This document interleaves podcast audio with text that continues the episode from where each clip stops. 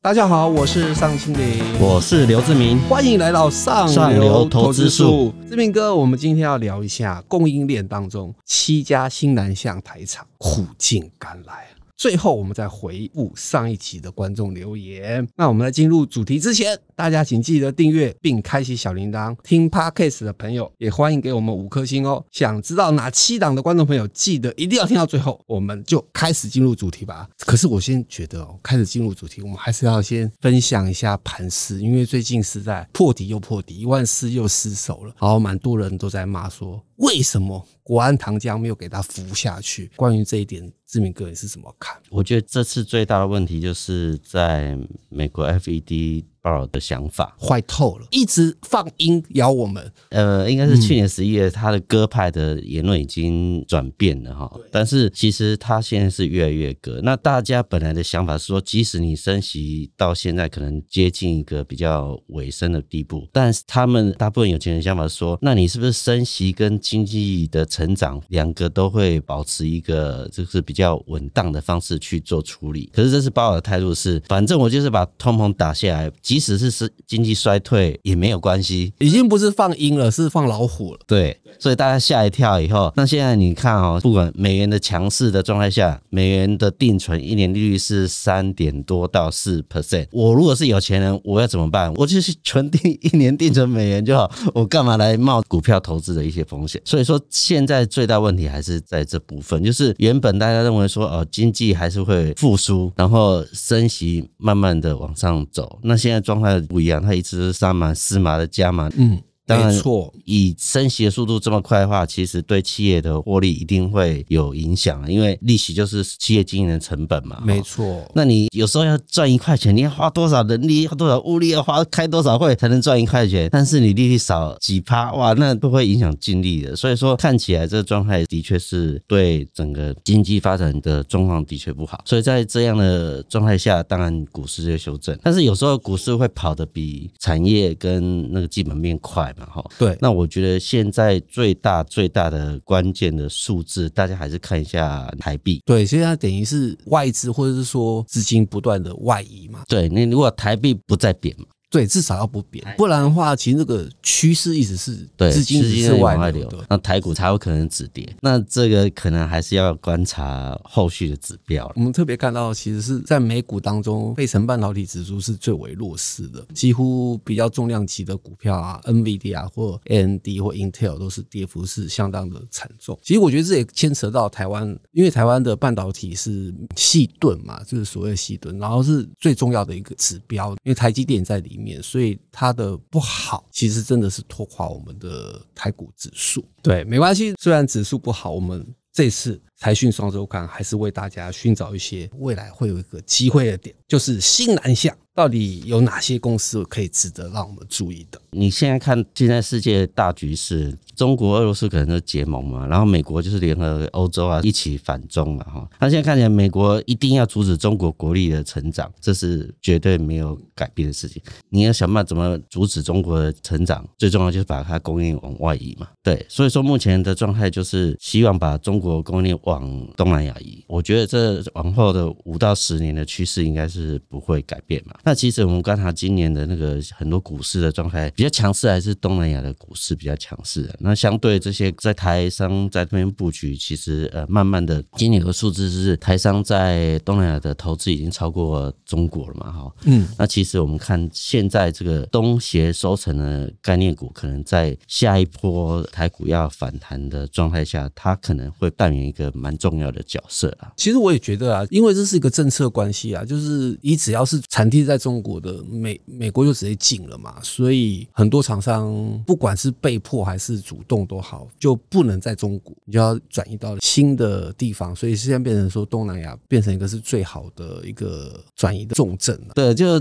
比如说欧洲商会的会长就讲说，其实现在欧洲商会已经没有人在投资中国，大家都投资东南亚。其实你想到欧洲以前跟中国的贸易是非常非常密切的，那以这种几乎是过去是好朋友的状态下，现在大家都。是投居东南亚，那其实也知道这个世界局势是怎样，所以说这样的改变，其实在疫情之过后可能更为明确了。大家对中国封城的这个状态已经下吓怕吓傻了。所以说，移到东南亚去生产其实是必走的路。那现在比较好的状态是，其实两三年前就有去投的这些公司，可能现在就效益就出来嘛。因为毕竟你过去两三年已经比别人走得快。过去川普最早进其实是通讯嘛，就打华为。通讯相关的公司，其实在过去几年，当然是大部分生产基地都在中国。其实两三年前，这些通讯公司第一个就是移往越南，或是移回台湾。所以说，这样公司其实蛮多的哈。比如说像启基啊、正文啊、佳士达。这种通讯公司，就通讯产业在这波今年修正的状态下，其实他们受影响的相对少，因为主要是前几年这个缺晶片嘛，哈。对。那他即使有订单也出不了货，那现在有晶片越来越顺畅之后，他就可以出货。那他当然在像奇迹啊、像正文啊，他们在越南的那个生产力大概都占两成五到五五成左右了，那也比重算蛮大的。所以说，像奇迹也投蛮多台湾的，它。这方面的布局其实是比其他公司要好，所以说你看现在盘市的状态，它的股价还是比其他公司要强势啊。我觉得这个也是大家可以注意一个领域。那另外一个就是在这个充电桩这个领域，其实大家也可以注意，比如说飞鸿啊，飞鸿是主要是在越南哈，那台达电主要是在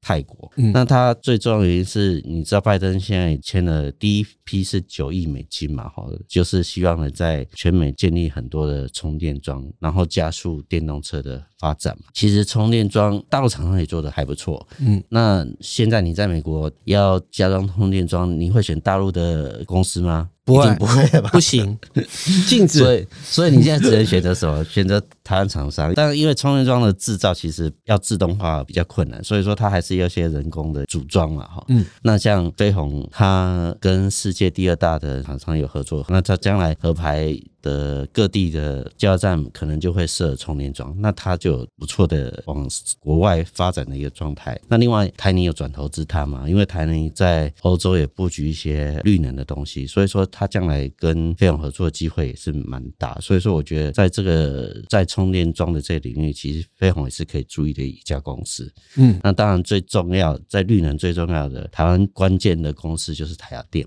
其实它它好像很早就在，我超早，就在泰国就有布局了。对，当然。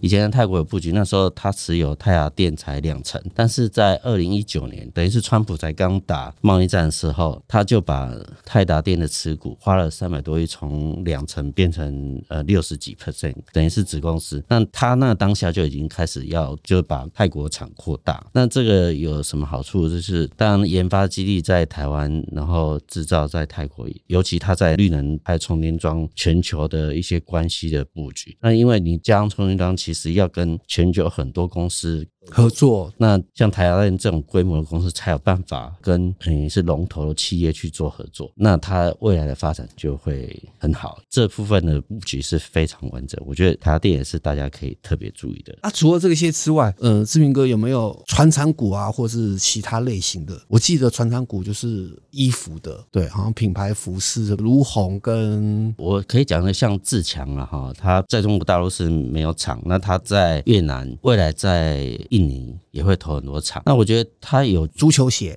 对，它足球鞋，它有趣的部分是全球啊，大概好像有一半的足球鞋是他们生产的。那它过去，因为你知道足球鞋今年要世足赛，今年要世足赛，然后过去几年其实欧洲也因为封城的关系嘛，所以足球的盛行率就当然大家没办法群聚，就会受到影响。那当然往后几年，它这方面的因为疫情慢慢受影响的机会变少，然后今年又有世足赛的状态下，其实这样的公司未来几年也会有不错的成长。那它今年其实你看它上面有。好像赚三块多，其实今年 EPS 也都不错。那它其实过去是一个很稳定获利的公司啊，然后之前成交非常少，后来最近才。比较热热络，那当然世足赛题材跟其实他们公司的净值就有六十块哦，现在股价七八十块，其实也还不错，一个长线成长的好公司，那大家也可以注意。那我觉得这是也比较有趣，我有访问到像大众电脑这样的公司，它当然今年上半年赚四块钱，然后股价才五十块，那主要原因是他总经理有讲说，其实他在二零年的一月去越南设了分公司，结果三月就封城，做封，所以他们就休息了。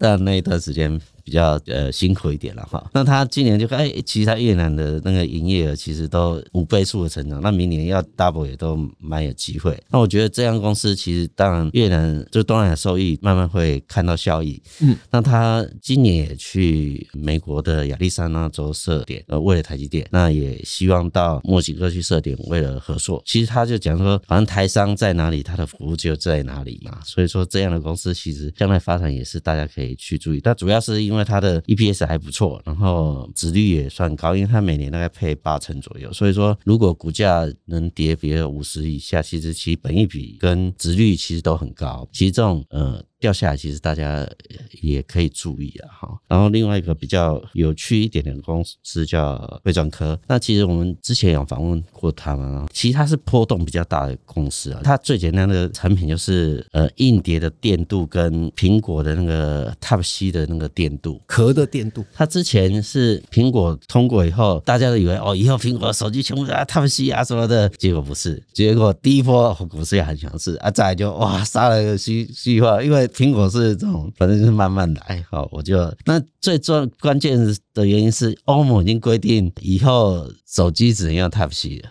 过去只有高阶的，那现在可能是全系列。那它这样的公司在明年就会很好。所以说，我觉得这也可以注意。但是你也不要说呃，现现在就跳进去，因为它今年虽然有旺季效应，但是今年也大不知道景气到底会怎么走。所以说，你也不要现在去参与，就把它列为自选股里面观察股价。我觉得明年它会很好，但那不是现在。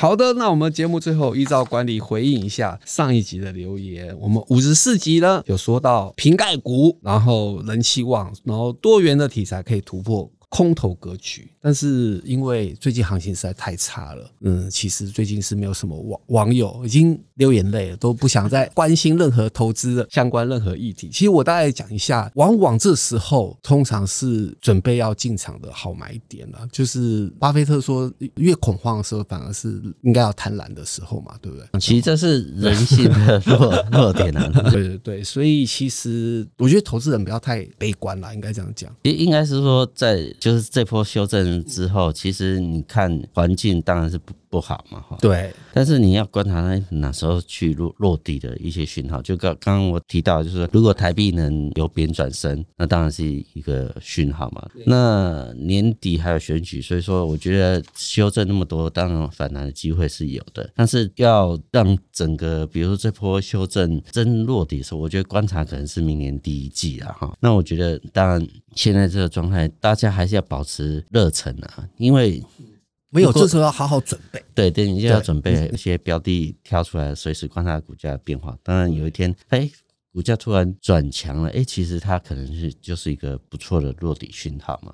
听说现在好像看那个股票的投资节目很少，收视率都超惨。对，对那这也是一个指标嘛。对，这也是个指标。对，如果是会演变成世界金融风暴，那可能也许。现在就不是低点啊！如果不会的话，那可能这一个部分其实就可能变成一个反复打底的一个阶段。那如果你是每次都等到大家很热的时候再去跳进去投，那当然你胜率就不高。对，这部分也是大家要，就是你不一定要真的拿钱去投资，但是你在这段时间你一定要比别人更热忱的去讨论所选的标的。不要放弃，对，没错，其实都不要绝望哈。好的，我们这一期节目就到这里哦，大家看完了别忘了留言给我们。想要了解更多的朋友们，也欢迎购买我们财讯双周刊六六九期上流投资术。我们下次见，拜拜。